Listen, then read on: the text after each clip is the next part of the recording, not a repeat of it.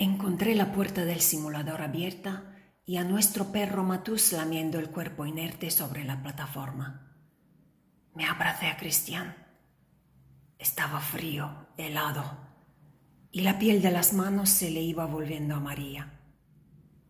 Conseguí activar la alarma de emergencia y a los pocos minutos llegaron los agentes de la unidad antisuicidios, envueltos en sus capas de plástico como un ejército de larvas blanquecinas, y se llevaron a Cristian dentro de la bolsa de supervivencia, igual que a un bebé dentro de una placenta.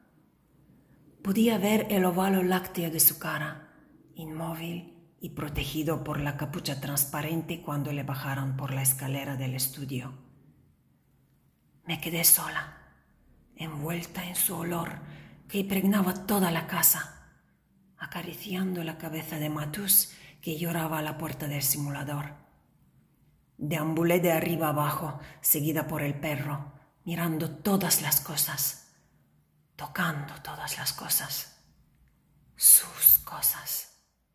La parca rusa, nuestras cosas, los botes de pintura, los cuadros, las tazas, su taza. No podía llorar. ¿Por qué no podía llorar? Tenía sed, una sed enorme y seca, profunda.